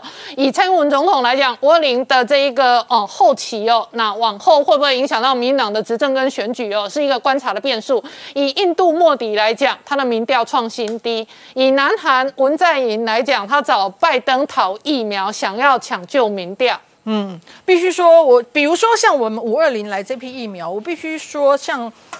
算是厉害的，嗯，为什么呢？因为我们知道，其实算是及时雨耶，算是及时雨。520的周年庆蛋糕对，哎，蛋糕就来的四十万。嗯。为什么？因为我们是来自于 COVAX，嗯。而 COVAX 最最最苦于调不到疫苗，为什么呢？因为印度的事情，印度的疫情使得印度的血清研究所，其实他们甚至是停止向 COVAX 供应的，所以 COVAX 要调度到非洲地区那些疫苗，几乎都现在受非常大的困扰。而他们一直催促说，印度可不可以恢复出口给我们？他们希望第三季，可是最新得到回应说，他们可能会延会到年底。嗯所以你想想看，在这么疫情这么疫苗这么吃紧。印度都已经几乎不供应的情况之下、c o v a x 还可以拿到四十万给我们，我们算是真的，我觉得这一波算是能够拿到，算厉害的，算是不幸中的大幸。你可以看为什么文在寅去抢，已经抢到 Novavax。Novavax、事实上它呢是一个很妙，它进度一直稍显落后。对对它其实跟我们的呃高端那、辉瑞它更慢。对，它跟我们的高端跟我们的联雅比较像，它是蛋白质体的疫苗，所以它是一个相对传统的疫苗，大家也对它抱有厚望。看起来临床试验至少在英国进行的效果也还不差，大概有九成以上的保护力。因为传统，然后保护力高，再加上它的运送条件非常单纯，所以大家寄予厚望。嗯，没想到它最近可能因为一些行政或者是因为它从来没有生产过疫苗，嗯，他没有那些疫苗厂，他一开始说他可能可以生产两亿剂，可到目前来讲，整个速度是在 delay 的。哦好。所以你看，文在寅却去选择跟他谈哦，嗯他现在是选择跟 Novavax 谈，说有没有可能就在我们南韩做，然后我们南韩比如说像 SK 或什么在帮你代工，嗯。那我的想法很，你就可以想说，他们现在在布线，就是就算他可能是最后出来的，抢不到别人，我至少要拿起来，因为男孩要拼，他们要年底前六千，不知道不打几千。止啊，而且如果现在往后可能大家要打第三季的话，是自己手上有疫苗厂还是比较安全嘛。是等于第一波告急哦，找美国人要，但是第二波、第三波或者往后一年来一波，我至少有自己的疫苗、是的啊。，你的重点来就是现在抢疫苗已经不是抢这一次的，而是接下来如果他要。补种或者它嗯变成 routine 的，甚至 Novavax 在设计的是把 COVID 跟流感混在一起的疫苗，未来它都都已经要布局到下一季了，所以我们台湾真的要赶快超前部署一下。哎，真的，而且老王同一时间呢，金融也有新的变数。昨天联准会有这一个强硬的讲话跟暗示哦，确实也吓到大家。那比特币被血洗也吓到大家。对这个美国联准会四月的利率的决策会议哦，会这个昨天公布嘛哈，那刚从内容来看哦，看到很多的联准会哦，他们的委员在讨论哦，如何来做出应应啊，比如说这个缩减购债规模有在讨论啊，有在讨论，光只是有在讨论哦，美股昨天就崩了啦哈。那主要原因就是大家担心通膨又来。其实大家知道联准会之前给两个条件，第一个啊，我要怎样就是缩减 QE，第一个就是这个充分就业啊，第二个就是它可以容许通膨在一个适当的期间。可是呢，我们知道上次哦，在上礼拜有公布这个非农就业的这个人数啊，哎，比原先预期的还要小啊，少很多，所以造成市场一度啊一度大涨，想说哇，那今经济那么烂，QE 还会持续哦。可是大家要想一件事情哦，这个会不会是一个变相哦？万一如果联准会真的要等到就业上来，因为我们上次谈过，就业会不想就业是为什么？娃娃大哥提过啊，因为很多人领这个就业金就好了，我就根本不想上班啊。所以如果联准会单纯只是看这个就业数字，而不去提前做这个升息或任何的准备的话，可能会造成一个延后太晚升息的一个惨况。那到时候这个通膨巨兽就很恐怖了。所以昨天美股啊看到这个四月的利率决策会议哦，哎，发现联储会有开始要讨论了哦，那就造成了这个重挫的部分了哈。我们看到道琼啊相关，那昨天是因为晶片股啊，因为之前跌比较多是这个费城半导体这些所谓晶片股啊，昨天是开低走高啦，所以。一样就拉抬上来。那科技股比较谈到是哦，有些有一票的股票啊，跟这个特跟跟这个保险跟那个比特币哦，加密货币有关系的哦，昨天都是重挫啊。所以说，我们说加密货币的走势哦，会不会影响到美股？其实也只是持续观察哦。那另外谈一下哦美元指数哦，我们现在看到它其实在低档徘徊，在今年的低点呐、那昨天因为这个联准会的决策利率会议啊，这个的的会议记录哦，让它稍微做个止跌。那如果我们要讨论大宗商品在最近一个礼拜跌那么惨哦，到底会不会有个反转？这个大周期商品的大周期会不会结束？你要观察美元指数，因为如果美元指数真的开始往上反转的话，那这个大宗商品大概就要暂时转弱。那如果美元指数还是很疲弱，那大宗商品其实还是很有戏的了哈。那么看一下。到底有没有通膨哦？谁讲都不算。我们看国际的这些投资人哦，他们最最厉害，因为你看国际黄金哦，在最近的走势哦，我们知道前一阵子很弱，最近走势已经上来了，那这代表什么意思？黄金就是来抵抗通膨的嘛，所以黄金的走强的确就是在反映说通膨现在已经是一个很大的问题了了哈。那你来看一下其他相关大宗原物料，包括西西德州原油啊，还有我们讲的黄小玉啊，还有包括像我们在看到铁。中国最近也出手去打铁矿砂、哦，因为他们要降温，他觉得铁矿砂涨得太不可思议了。那综合这些大宗原物料，我们来看一下国际的投资人啊，像美国商品期货委员会他们公布这个大宗这个所谓基金经理人哦，对于这个原物料的避险的呃原物料这个多头的部位，各位请看。多头的部位在过去一个礼拜开始往下掉，所以就说明了最近为什么那么多大宗商品哦开始走跌啊。最主要的原因还是涨太多了。那涨多休到底是休息还是要开始往下去跌呢？那就要看刚才跟大家提到了美元指数了哈。你如果看到美元指数大幅的回升，那代表钱回美元哦，那这个大宗商品会比较疲弱一点哈。包括我们看到铜，你可以看到。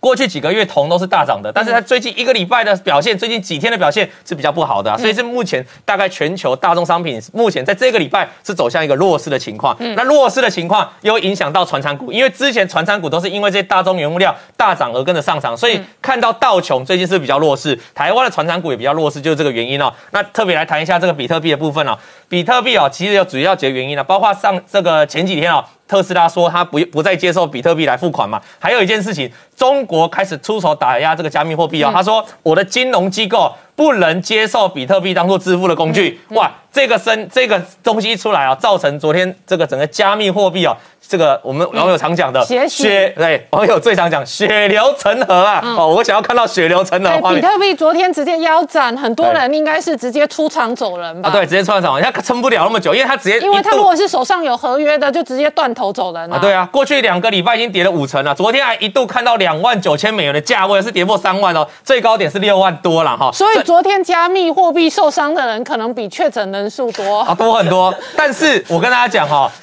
崇拜这个我们加密货币跳进去买的也多，所以我们看这张图啊，你看昨天的成交量啊，几乎是这几个月以来，它虽然跌很多，但是也爆出了这几个月来超大量。哦，这代表有人卖嘛，那也有人买嘛？哈，所以这个大家还在沉浸在币圈里面哈，那到底未来会上会下？我先给大家看一下，这个是所有昨天哦盘中这个几这最近这今天的截截图啦，最近的七天，最近的三天哦，加密货币都是非常惨的了，那一切都从那个狗狗币的故事，就是说特斯拉在节目上扮演那个喜剧嘛哈，那从那开始，不过昨天这个马斯克又讲话喽，为什么昨天比特币突然可以急拉？因为我们知道特斯拉手上拥有很多的这个很多这个比特币的头寸嘛哈，比比比特币因为它有投资，那外界担心特斯拉不知道搞不好会给我抛售，所以造成昨天的大跌，其实跟这有关系，因为大家觉得特马斯克在暗示。但是马斯克在昨天盘中的时候丢了一个推特，大家看哦，他说特斯拉有黄有钻石手，这个什么意思哦？观众可能不知道，在美国的论坛啊，他们很有趣，他们有纸手，就纸纸做的手跟钻石手，钻石手代表什么意思？代表我这个手跟钻石一样坚硬，代表我抱股票的决心，我就是会抱牢抱好。他告诉大家什么意思？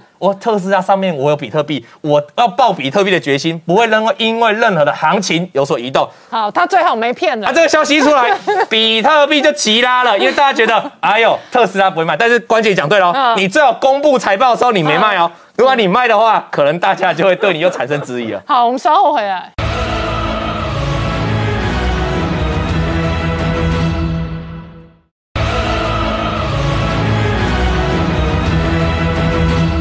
回到年代向前看的节目现场，我们今天聊的是全球现在都在抢疫苗哦。这个台湾当然本地对于疫苗非常的着急。那今天文在寅的美韩高峰会主题之一就是疫苗。那岳总，所以疫苗的发展跟疫苗股票哦，确实也引起金融市场的关注。呃，确实哦，我们刚前面来宾也提到，而且现在因为印度的关系哦，很多疫苗产不出来呀。哎。结果现在谁？莫德纳出来及时雨哦，他跟 COVAX 签订了五亿剂的疫苗要提供，这么感人，一次五亿，五亿剂好，当然不是一次提供啦，不要厉害了哈。今年要先提供三千四百万剂，然后剩下的是明年四点六六亿剂。嗯，好，那至少因为。我们知道那个 A G 的大本营生产就在印度，对，那 COVAX 就相对受印度的影响比较少，所以莫莫那莫德纳就相对影响比较少，所以莫德纳跳出来说，好，我帮帮你生产，好，所以这件事情一出来，哇，结果我这个莫德纳自己的股价不怎么好哦，因为你觉得你你这样做，你有赚到钱吗？哎，可是呢，其他人倒是带来很大的利多，好，我们看到像这 A G，好 A G 的部分呢，你看到这个。是它一个月股左右的股价走势哦，你看这一一路往上嘛，因为缺货嘛，缺货当然就是这个物以稀为贵，嗯，大家都开始赚钱了，哦，所以就以昨天来说，A G 大概股价就涨了一点六一趴哈。那我们再看到这个德国的 B N T，哦，B N T 昨天也是涨了蛮多，我们这大家都是它近期的这个股价，光昨天它也涨了二点三五趴哦。好，那。等一下哦，B N T 四月份的股价还一百块哦，现在拉到一百九十五块哦，对，所以它从四月份亚洲疫情全面恶化之后，它股价涨一倍哦，是没有错哈。那相对之下，辉瑞就昨天是稍微弱弱一点哦，昨天辉瑞是应该说今天凌晨收盘是小跌的零点五帕，可是你看这一波还是涨得蛮多的哈，所以说我们看到国际这些疫苗大厂呢，最近在都发大财，那不禁大家想说，那台湾的疫苗厂。成绩怎么样？好，所以我们看到以四月份来说，我们台湾的几大疫苗厂，哎，就只有东阳赚钱而已哦。好，而且呢，这个赚的钱。四月份其实只赚了七千零五十万哦，哈，而且年减月减，哈，就双率都是下跌的，好，那美股的存益是零点二八元，哎，你觉得它很少？金派谁？哈，别人都还赔钱呢，嗯，好，我们看到包含的国光生，包含的做四亿的 H 四 G 的这个亚诺法跟这个宝林附近，基本上在四月份其实都不怎么赚钱，甚至都亏损的。好，所以对应到股价，我们来看到。好，即便如此，营收不怎么好，可是你看到股价，尤其大家看到近近期差不多一一两个月或两三个礼拜左右，哇，你看到包含的这个东阳，包含的国光生，包含的亚诺法，包含的宝林富锦，最近的股价都往上涨。那尤其是这两天，大家都说要开始要大量普筛嘛，所以像亚诺法跟宝林富锦是做四季的，最近这两天的股价表现相对又更强了。好，我们稍后回来。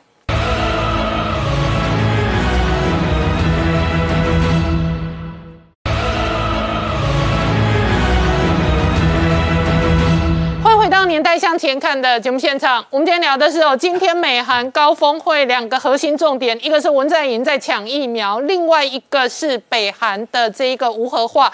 然而同一时间呢，为了围堵中国，美国又研发了新的空对空飞弹。对这场疫情哦，这个改变了整个国际的局势哦。那中国因为这场疫情，所以露出他的一个呃谋霸的一个这个野心跟企图哦，让这个美国惊觉哦，这个中国的确具备一定程度的一个军事威胁。所以我们看到它的一个呃美军的这个武器的研发跟测试哦，仅呃非常加速的在进行哦。那最近美国媒体有特别报道，要针对。呃，解放军的空中的一个飞弹的一个压力哦，可能要这个研发一型最新的哦，一型叫这个特大号的中程空对空飞弹哦。那主要要因应就是可能挂载在解放军歼二十上面，可能射程有超过两百公里的这个霹雳十五的一个中程空对空飞弹。那外界当然也观察到，就是说美国美军现役来讲，其实前一阵子它的 F 十五 X 战机哦，其实才成功试射了一枚这个 AM 一二零 D 型哦，最新的 D 型。的一个空对空飞弹，那。它的一个射程，这个并没有透露具体数据，但是外界评估至少一百六十公里哦。不过可能美国空军评估认为一百六十公里的射程可能还是没有办法跟霹雳十五来做抗衡，所以美国空军的参谋长近期在一个研讨会里面透露说，未来哦要以这个 F 十五 EX 哦最新的 EX 型的战机哦要挂载这一型所谓的特大号的这一个中程空对空飞弹。那这一型飞弹到底是什么样的飞弹？大家也外界头先是推测说，是不是有可能美国空军另外一型哦正在同时在研发之中的一型 AIM 二六零哦，就有准的中程空对空飞弹。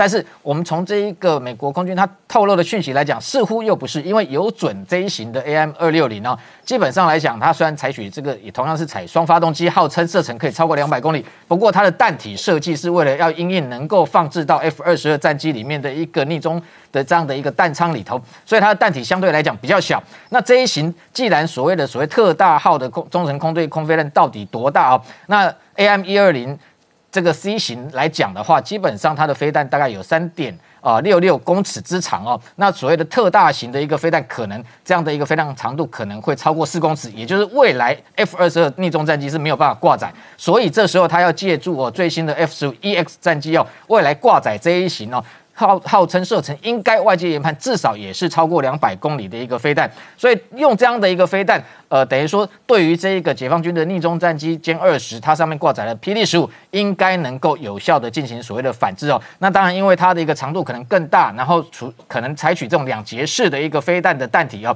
那甚至不排除可能是不是会装备所谓的冲压发动机，让它的一个呃速度更快哦。这些都在外界的推测之中。那 F 十五 EX 哦，其实近期还有非常多的发展，包。含像 F 十五 E 哦，其实最近包含这原本它只能带两枚的 AJ 一五八 A 型或 B 型的 JASSM 飞弹啊，那么这飞这一型飞弹如果它不是增程型，可以到三百七十公里；如果是增程型的话，基本上可以打击到九百六十公里以外的目标。只有美国空军第八十五这个战车中队有近期又这一个。把这一型的这个飞弹哦，本来一次 F 十五一只能挂载两枚，一口气把它提升到五枚之多哦。那这样的一个 F 三十五战机，等于说未来能够携带五枚这种其弹体长四点二七公尺的这样的一个远距的逆中的一个空对地的打击飞弹。